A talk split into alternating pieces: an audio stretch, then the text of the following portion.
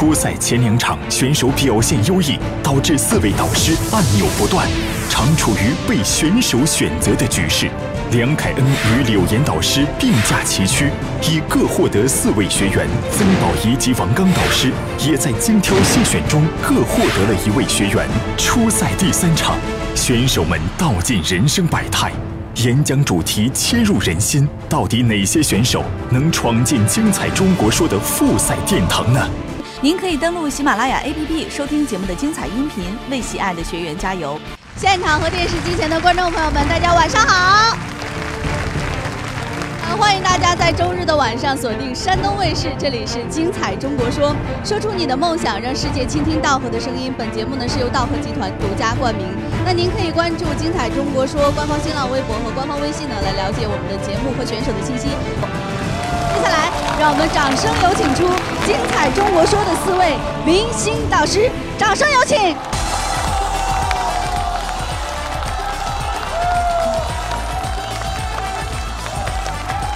掌声欢迎梁凯恩先生、曾宝仪导师、王刚老师、柳岩老师。亲爱的朋友们，让我们再次把我们最热烈的掌声送给我们的四位明星导师，欢迎他们！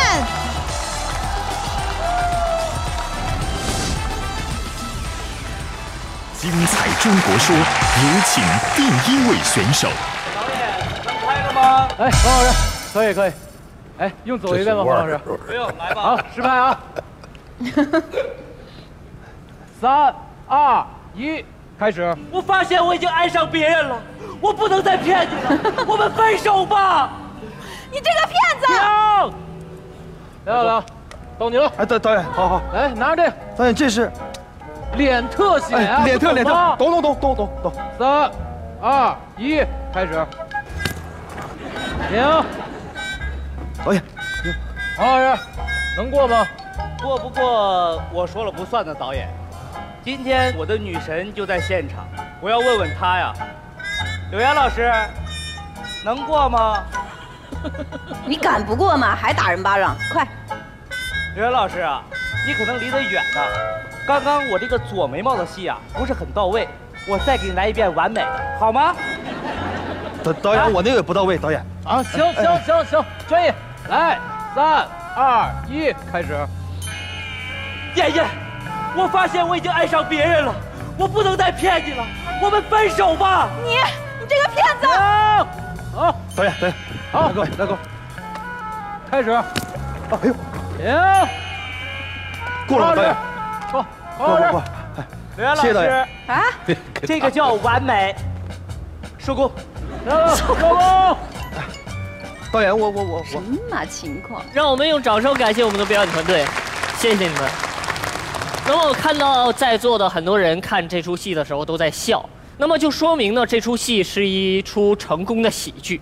但是那个啪啪的那个人，如果把他放在现实生活中，你会不会认为他的生活是一坨活脱脱的悲剧？我再给你鞠一躬，因为你演的就是我，我叫刘迪。这个“迪”字啊，大家看一下大屏幕。对了，就是这个字。这个字很多人都不认识，他们会叫我什么呢？叫我刘游。但是我只能无奈的告诉你们，我既没有富的刘游，我也没有帅的刘游，我就是一个曾经学过表演的普普通通的大学本科毕业生。之后呢，我再从事我的演员路线，几年下来，我连个露脸的机会都没有，我就去做一些幕后的工作，搬搬道具，打打杂。但是。大家看我这小身板儿，啊，现场任何一个道具，最轻的是那个架子吧？那个架子有八十斤，我一百斤，我能干什么呢？所以我试着解放自己的双手，解放自己的肌肉，让自己逐渐的从体力劳动向脑力劳动进化。我去试着学学写剧本儿，做编剧，对吧？然后再做一些像副导演这样的工作。呃，我觉得比较适合我。然后通过几年来我自认为不懈的努力呢，我还真有了一点成绩。比如说，我做过那部非常有名的电影《十月围城》的副导演，我还写了几个剧本儿。像咱们四位导师中的柳岩老师，您曾经演过一部戏叫做《香瓜七兄弟》，那里边很多黑您的桥黑他黑他的桥段，就是出自我手。所以在这儿呢，也是呃当面的对您说一声，不用谢。对，但是这样的时间长了，会有一个弊端，像有些时候啊，明明这个剧组我在，而且呢有一个非常适合我的角色，我就会去跟导演争取，我说，哎，导，领导你看啊，这角色怎么，我我来，我我我我我来行不行？我的领导会这样答复我。哎呀，迪仔啊，你不要添乱啦，你不要不务正业。不务正业，我听到这儿的时候，我整个人都不好了，真的，我我干嘛来的呢？我那个最初的梦想跑调了，跑偏了。我觉得这样不行，我要回来。但是找我的依然是让我做幕后。那些人给我打电话的时候，我会这样回复他们。啊，不好意思啊，我现在在剧组拍戏呢。对对对对，演员演员，对我演的是什么什么什么。然而真实情况是我在家里饿着肚子，这样苦苦的坚持着。人在低谷的时间长了，就会对自己产生一种怀疑，就是你苦苦支撑、苦苦坚持的这条道路究竟适不适合你自己。时间到了二零一三年，在这一年出现了一个选演员的比赛。其中的一位导师就是陈可辛导演，十月围城的监制，结果我顺利的通过了初赛，这对我来说是意义重大，因为我曾经做幕后的时候，在他面前是一个存在感负五的渣，而这一次我作为一个演员，在他面前给他留下了深刻的印象。他也给我出了一个难题，大难题，他希望我去模仿一部欧洲的电影的桥段，这部电影叫做《钢琴家》。在那里边呢，演的是一个犹太的受迫害的钢琴家，饥寒交迫，所以我只能去尝试着去找那种饥饿的感觉，我就真的饿了自己五天，足足五天什么都没有吃，就这样带着一双饿的狼哇哇的冒着绿光的眼睛上台了。一年以后，我出演了陈可辛导演的《亲爱的》，那之后我似乎有点火了，好多人在街上会认出我。并且亲切的跟我打招呼，哎，哎你你哎哎呀你你你是那个演那个民工那个是不是？哎我跟你说我最讨厌的角色就你，哎演的太贱了，太贱了。这对我来说无疑也是一种肯定。我在这部戏里出演的时间大概加在一块有三分钟，我入行整整第十年，十年磨一剑。周星驰导演在他的喜剧作品里边，曾经有这样一句话：“如果你非要叫我一个死跑龙套的话，拜托把那个死字去掉。”确实，梦想不会死。我的梦想就是做一个好演员，哪怕是一个龙套演员，我也要做一个活蹦乱跳的龙套演员。谢谢大家。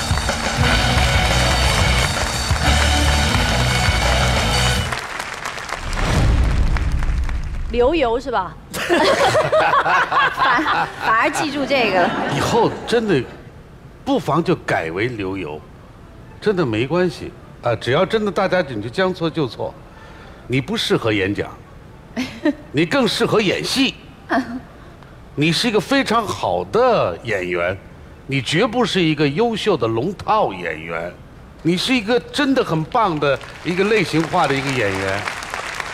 作为你追逐梦想的脚步，十年不算长，还有人坚持更久的默默无闻在这个行业里，包括王刚老师、宝仪姐，就是我们在剧组会看到很多就所谓观众并不熟悉的演员，但是其实在行业内，他们兢兢业业，不求出名，不求出人头地，就是我爱这个职业，我被这个行业认可，我有饭吃。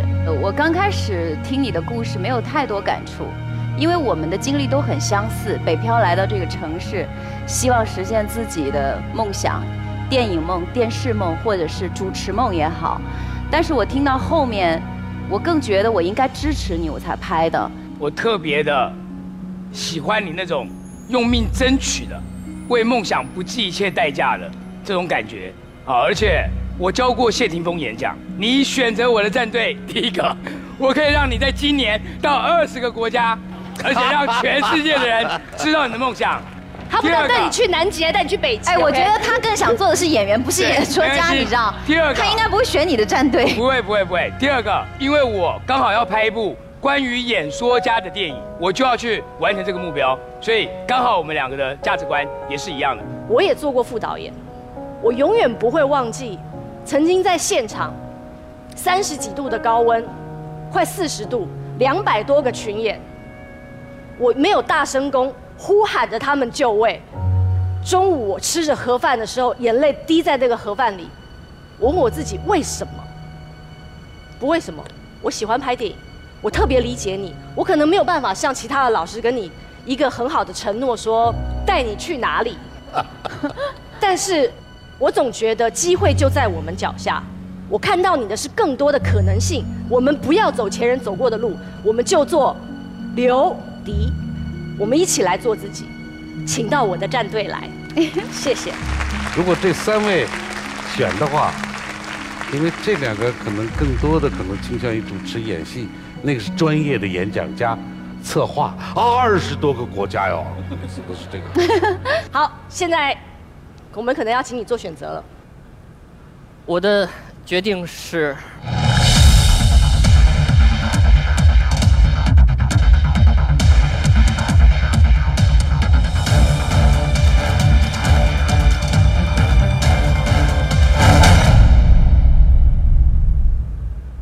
人都说术业有专攻，既然我今天站在这儿想学演讲，我就想跟最专业的人学。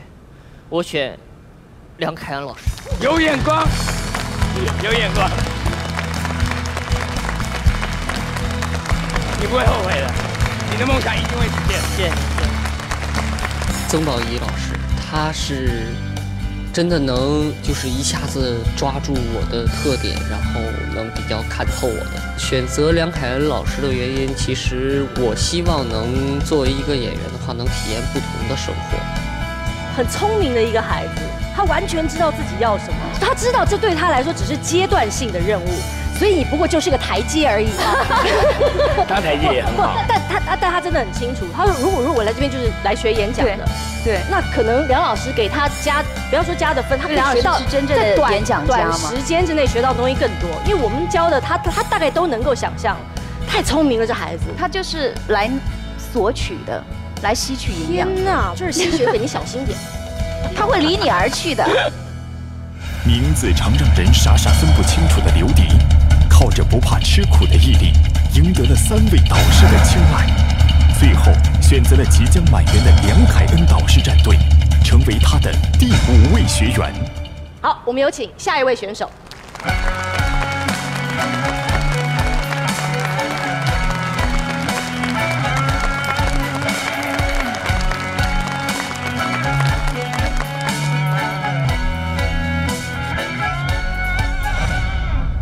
我们欢迎吴越慈，精彩中国说，中国听你说。我是个彻底的九零后女生，就和大家所认识的九零后一样，从小不愁吃穿，有大房子可以住，有爱我的家人，有轻松生活的步调，我爱怎么样就怎么样。现在有个词形容的非常精确，那就叫做任性。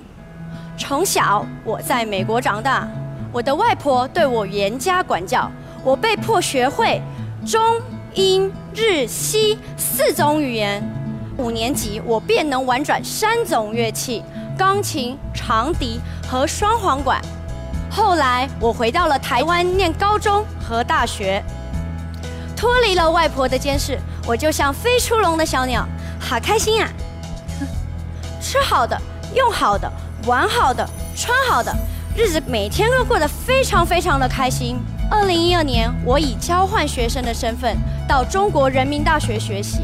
早在台湾已有耳闻，大陆的学生非常的用功，天天排队图书馆。这天，我走出了宿舍，远远就看到图书馆外大排长龙的学生。图书馆八点开门，我八点零一分进入图书馆内。已经没有任何的位置了，那一幕震撼了我，就像幕府晨钟般，把我敲醒。在那当下，我不断的问自己：我为我自己人生努力过吗？我对我自己的行为负责任过吗？此刻，觉得我自己好穷，好穷啊！穷得一无所有。反思自己过去的行为，我在浪费我自己的生命，我在消耗我自己的光阴。我告诉我自己，吴月慈，你不能再这样子下去了。从那天之后，我对自己彻头彻尾进行了改造。我专心在我自己的学业上，到处当家教、演出。我开始放弃出门伸手打车的动作，挤地铁和公交。而当自己钱包的钱越来越多的时候，我学会怎么样走进银行把钱存起来。现在我可以很肯定的告诉自己，当有了目标，一步一脚印的前进，靠自己的努力得来的，才是真的。虽然很辛苦，但我的内心很踏实。现在的我，除了演奏音乐，也当起了作家。透过我的文字，在记忆中寻找那段来北京前的岁月，并且也让我找到台湾和北京的交集，把自己的过去和未来连接起来。最后，我想说，北京见证了我的成长。这座城市，它承载了我青春中最重要的时光，并且我选择这里作为我梦想的起航点。谢谢你，北京！谢谢你们没跟我抢。看到他的演讲，纯真而美好，因为他是在美国长大，所以其实中文的表达并不会那么的流畅，而且。你可能会觉得奇怪哦，图书馆看到很多学子在那里，比他还更珍惜学习的时光，进去学习就造成人生震撼。听到可能是一种误传，说我们的孩子们一直高中以前都是很努力的，到了大学就剩玩了，啊，就是男孩子就是泡妞了，呃，女孩子谈朋友了，然后直到呃大三以后差不多就得准备找工作了。总而言之，学习呢，学习在哪儿呢？时间呢？精力呢？啊，听你这么一讲，你带给了我们很多美好的东西，谢谢你。谢谢老师。他其实只是讲了一个小小的点，我们虽然不理解，但其实他讲的是北漂梦，或者说北京城是一个圆梦的城市。很多人为了学习，为了自己的事业，特别是我们也知道北漂很有代表性族群，就是所谓的灵演吧，或者说群演，很多演员来这里。当时我来北京的时候，我是怎么适应？真跟这里的人说话，我曾经演过一个北京女孩，然后每天被导演骂，然后他说你这儿太难听了，都一点都不像，然后我那个压力大到不行了，然后我就在想，我到底是要融入这个地方呢，还是我要成为独树一格的我自己呢？你的演讲让我想到好多好多事情，其实我根本没仔细听你里面讲什么，I'm so sorry。我相信你还有别的故事可以跟我们分享。是的，就听你的故事啊，就是脉络很清晰。很单纯，啊，就像你这个人，呃，这种转折也让我们信服，像看了一个优美的童话一样。但是它真真切切的发生在你的身上，发生在北京。我不是北京人，我也爱北京，可以说我最爱的城市是北京。老师，我跟您一样，真的是很奇怪。梁老师，你有什么话要给他一点指点吗？好的。因为我们都来自于台湾，是的，老师，不要装可爱，拜托。你讲话也 特别的嗲啊，而且我感觉到你是一个特别特别有目标感的人，所以我要这边给你的建议就是啊，不要高估自己一年做到的，但是绝对不要低估自己十年要在北京所完成的事情，好吗？好。然后最后我还有一个好奇，就是你拿的这个双环管，你知道吗？双簧管，双簧管。那我一直在期待你，是不是拿着等，等到最后你都没有吹？那就这个时候吧，我吹一首台湾民谣送给大家吧。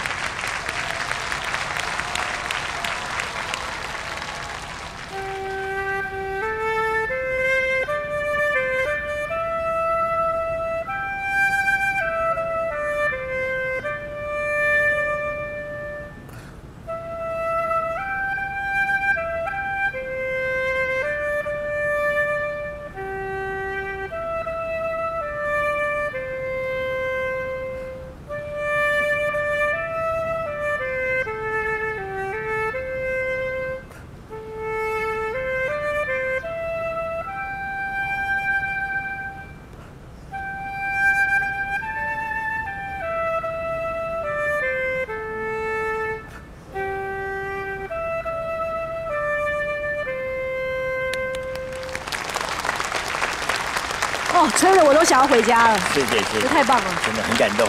来，请加入刘岩老师战队。